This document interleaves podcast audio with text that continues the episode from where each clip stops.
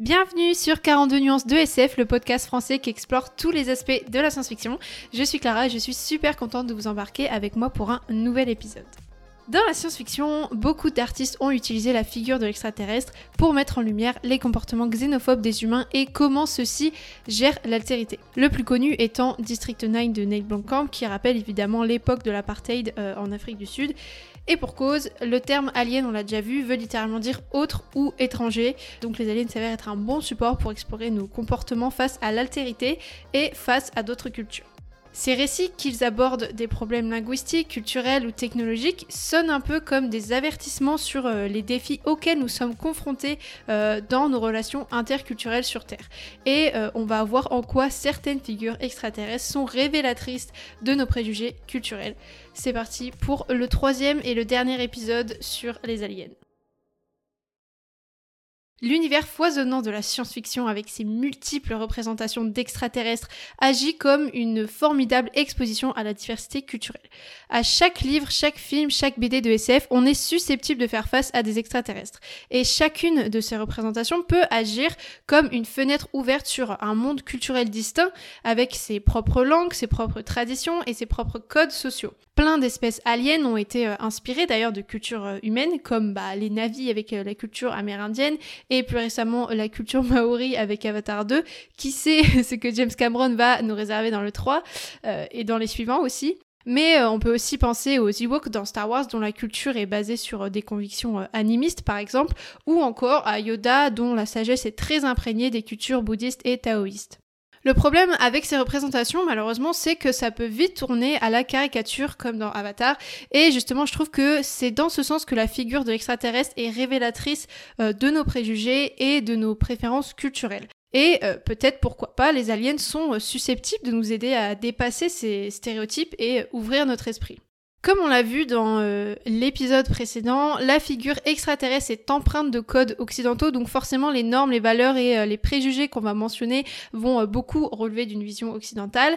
Et donc pour commencer, j'ai remarqué à quel point les civilisations extraterrestres pouvaient mettre en lumière une approche paternaliste typique des cultures occidentales et capitalistes euh, de la part donc des humains. Très vite fait, le paternalisme c'est quoi? C'est une attitude, une personne ou une autorité qui adopte un rôle parental envers une autre, supposée donc moins compétente, et euh, cette posture elle a tendance à entraîner un contrôle euh, basé sur l'idée que la personne en position de pouvoir sait mieux ce qui est bon pour ceux qu'elle considère comme étant sous sa protection.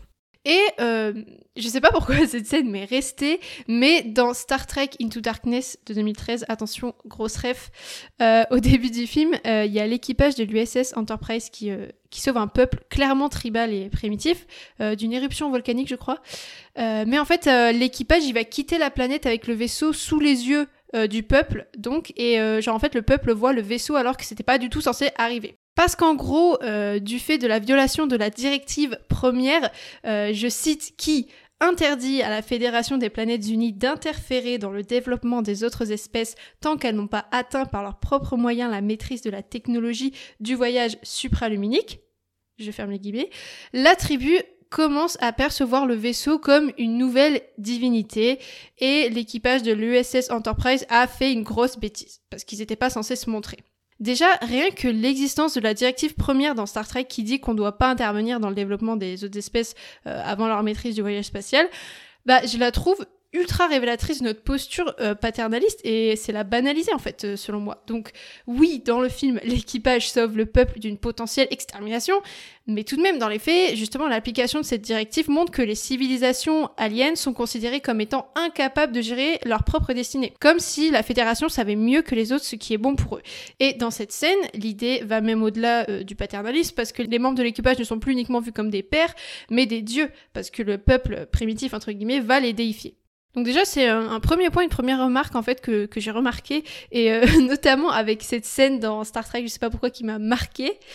Ça me permet de rebondir euh, sur les préférences culturelles que révèlent certaines espèces extraterrestres aussi, toujours d'un point de vue euh, majoritairement occidental.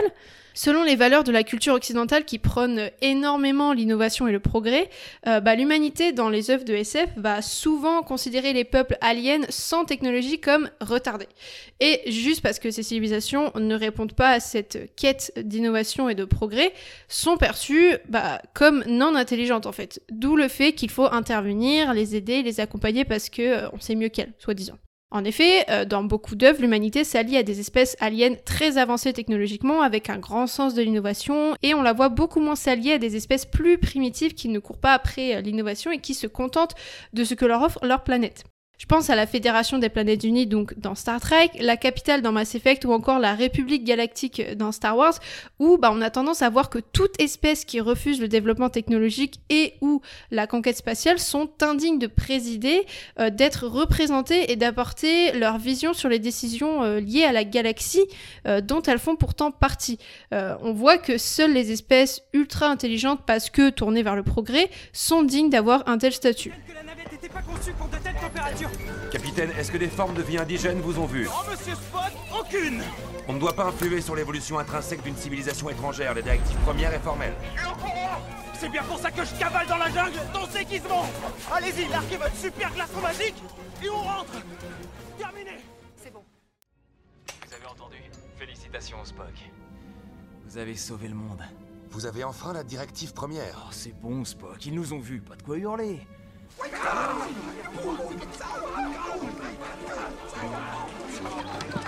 Donc voilà un autre point euh, que j'ai remarqué dans les œuvres de SF et euh, la manière dont sont dépeints les extraterrestres également révèle nos préférences culturelles, euh, ce qu'on accepte en fait de l'altérité ou non.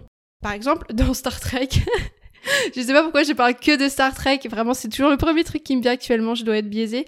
Euh, les Vulcains, en plus de ressembler aux humains, sont des êtres euh, d'une extrême intelligence, dépourvus euh, d'émotions, ce qui en font bah, des partenaires loyaux. Et voilà, l'intelligence, la gestion des émotions et la maîtrise de soi sont des valeurs très très valorisées dans la plupart des cultures. Donc forcément, dans les récits de SF, on va retrouver beaucoup d'aliens ayant ce type de qualité du côté des humains. À l'inverse, les civilisations extraterrestres perçues négativement, celles avec qui on fait souvent la guerre d'ailleurs, sont caractérisées par des valeurs ou des images que nous rejetons. Euh, c'est pas pour rien que la plupart des méchants aliens sont des insectoïdes, euh, comme dans la stratégie Ender avec les Dorifors, les arachnides dans Starship Troopers, les géonosiens dans Star Wars. Bref, on voit que euh, la représentation des extraterrestres met justement en lumière nos préférences culturelles euh, dans nos cultures occidentales, dans ce cas-là, parce que oui, dans nos cultures, les insectes sont des objets perçus négativement, alors que par exemple dans la culture des Indiens Hopi, euh, les insectes sont des créatures très très valorisées et très importantes de leur mythologie. Et peut-être que si on leur demandait de décrire une espèce extraterrestre intelligente et bénéfique pour l'humanité, euh, bah ils auraient peut-être tendance à la représenter avec des traits insectoïdes, parce que pour eux, ce sont des références positives. Et waouh, en disant ça, je viens de penser aussi aux orgons dans Zatura. je sais pas si euh, je sais pas si vous avez la ref, mais genre en gros c'est des, gros reptiles euh, dégueulasses. Enfin c'est des méchants quoi. Et, euh, et pareil les reptiles tout ça, bah c'est une une, image assez négative dans les cultures en tout cas occidentales avec les reptiliens et tout. Genre c'est un danger. Donc du coup ça me fait penser à ça. D'ailleurs, je sais pas qui aura la ref, mais la scène du Zorgon qui monte dans l'escalier m'a trauma quand j'étais gamine. Donc voilà déjà quelques éléments qui me font dire que la figure de l'alien pointe du doigt nos préférences euh, culturelles et euh, de la même manière bah, nos tendances parfois méprisantes pour les peuples euh, considérés comme moins avancés entre guillemets ou qui présentent eh ben, des caractéristiques, des objets, des images euh, négatives, en tout cas selon nos références culturelles.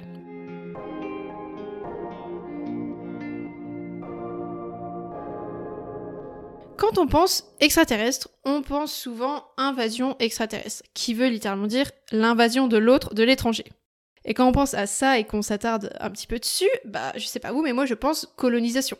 Et euh, justement, je trouve qu'articuler le sujet de la colonisation autour de la figure euh, de l'extraterrestre peut être pertinent pour plusieurs raisons et ça a beaucoup été fait.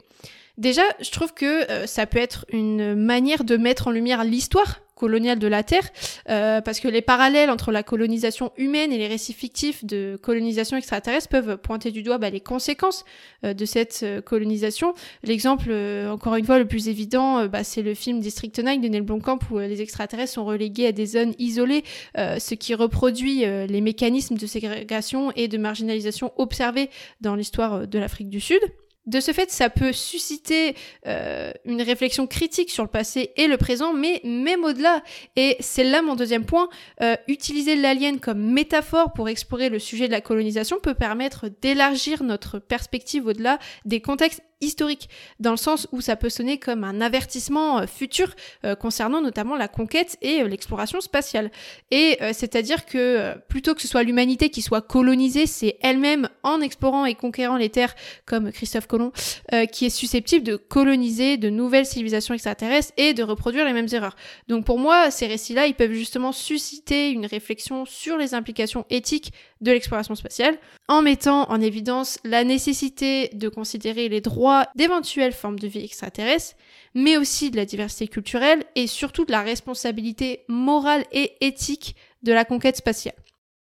Et troisièmement, euh, je trouve qu'avec des récits d'invasion extraterrestre, on peut adopter un angle nouveau sur la colonisation et notamment en mettant l'humanité entière dans le même panier euh, comme civilisation colonisée dans son entièreté. Plus globalement, je trouve que ces récits proposent une réflexion sur les dynamiques de pouvoir, euh, mais aussi d'exploitation, parce qu'en effet, les extraterrestres étant très souvent technologiquement avancés, eh ben, ils représentent une force supérieure à nous. Et donc cette euh, inversion des rôles traditionnels, assez provocatrice, où les peuples non colonisés deviennent les sujets de la colonisation, servent à remettre en question la nature même du pouvoir et de la domination face à des peuples plus vulnérables. Et euh, dans ce sens, ça peut favoriser une prise de conscience des complexités liées à la colonisation je pars un petit peu en steak. Mais bref, euh, là, je fais clairement référence à la guerre des mondes, Mars Attack, Independence Day, il y en a une flopée. Et voilà, on n'oublie pas que ces récits, ils ont pour but d'offrir une expérience immersive et euh, en créant justement un espace d'immersion et de réflexion, peut-être que ça peut encourager une compréhension collective de l'histoire coloniale, voire idéalement favoriser une certaine empathie. Comment Bah justement euh, en mettant euh, l'humanité entière et y compris les peuples non colonisés à la place de peuples colonisés par les extraterrestres.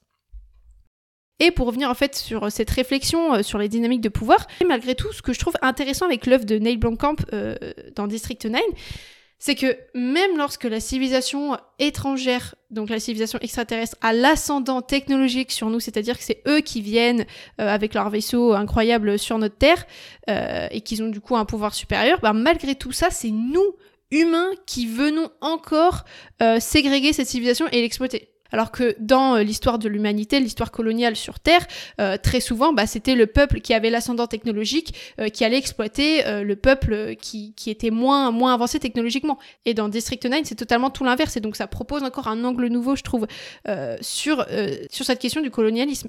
Donc voilà, c'est absolument à voir.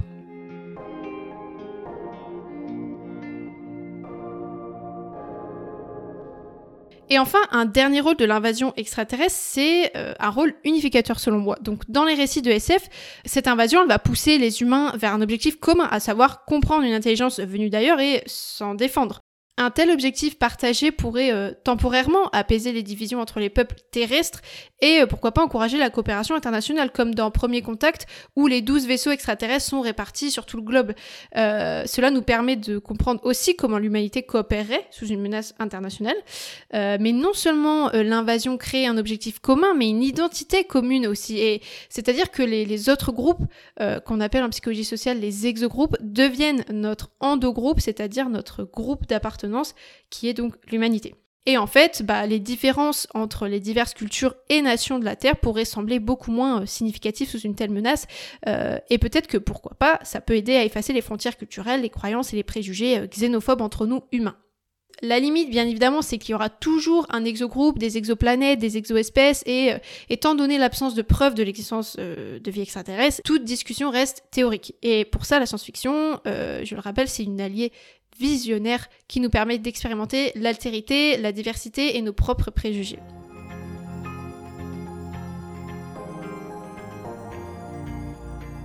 Bref, l'ASF est pour moi un excellent laboratoire de réflexion culturelle.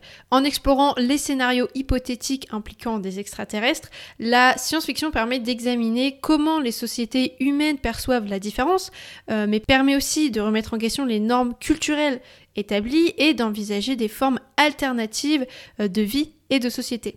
Le scénario de l'invasion euh, extraterrestre peut, pour moi, bah, permettre de critiquer les dynamiques coloniale d'une manière euh, très détachée de la réalité terrestre. Et bah, pour moi, ça encourage une réflexion déjà sur l'impérialisme, l'exploitation des ressources, les conflits interculturels bien sûr, mais aussi bah, la résistance à l'oppression, etc., etc. On a vu aussi dans ces trois derniers épisodes que euh, les aliens qui ressemblent à des petits hommes verts, des plantes, des bactéries ou des poulpes sont pour moi des métaphores, euh, des miroirs de toutes les espèces sur Terre, des différences physiques, biologiques, culturelles, communicationnelles et j'en passe. Et euh, avec cette figure de l'extraterrestre, j'ai dans l'espoir que la science-fiction elle permette au moins aux gens de remettre en question leurs propres idées euh, préconçues quand ils sont immergés dans un récit mettant en scène bah, des aliens. Pour ça, évidemment, il faut que ça soit bien fait. Et euh, surtout, je ne dis pas que pour développer notre euh, intelligence culturelle, on va dire, il suffit de s'évader dans des univers de SF. Le mieux, c'est de s'exposer concrètement si c'est possible, mais peut-être comment voilà, l'ASF peut ouvrir notre esprit sur la diversité culturelle et plus métaphoriquement les rapports que l'on entretient entre nous, êtres humains, sur notre petite planète Terre. J'espère que euh, ce triptyque sur les extraterrestres vous a plu. Euh, ça finit un peu sur un truc brouillon, Hein je pense qu'on est d'accord. Euh, en fait, j'ai vraiment eu du mal à écrire cet épisode parce que euh, déjà, j'ai rien trouvé là-dessus, en vrai. Euh, du coup, c'était compliqué d'écrire, mais voilà, parce qu'en fait, je fais des ébauches avec vous. Hein. Je prétends pas créer ou inventer des trucs ultra solides.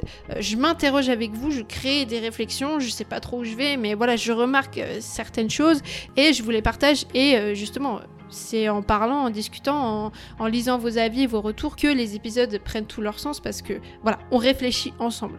Donc euh, d'ailleurs, euh, petit disclaimer, mais en fait, non, c'est pas un disclaimer, bref. Euh, pour l'instant, je parle beaucoup toute seule sur ce podcast, mais j'ai vraiment pour projet d'inviter des gens, de vraiment développer cette idée un peu d'échange avec vous et, pas, et que ça se limite évidemment pas qu'à des messages en privé ou sur les plateformes. Donc voilà, c'était juste pour vous prévenir euh, pour cette nouvelle année, euh, les projets qui arrivent. Euh, évidemment, je vous réserve plein d'autres sujets très loin des aliens.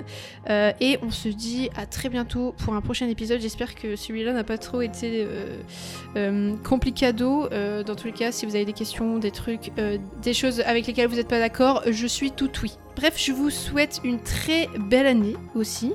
et prenez soin de vous. Et on se retrouve pour le prochain épisode. Salut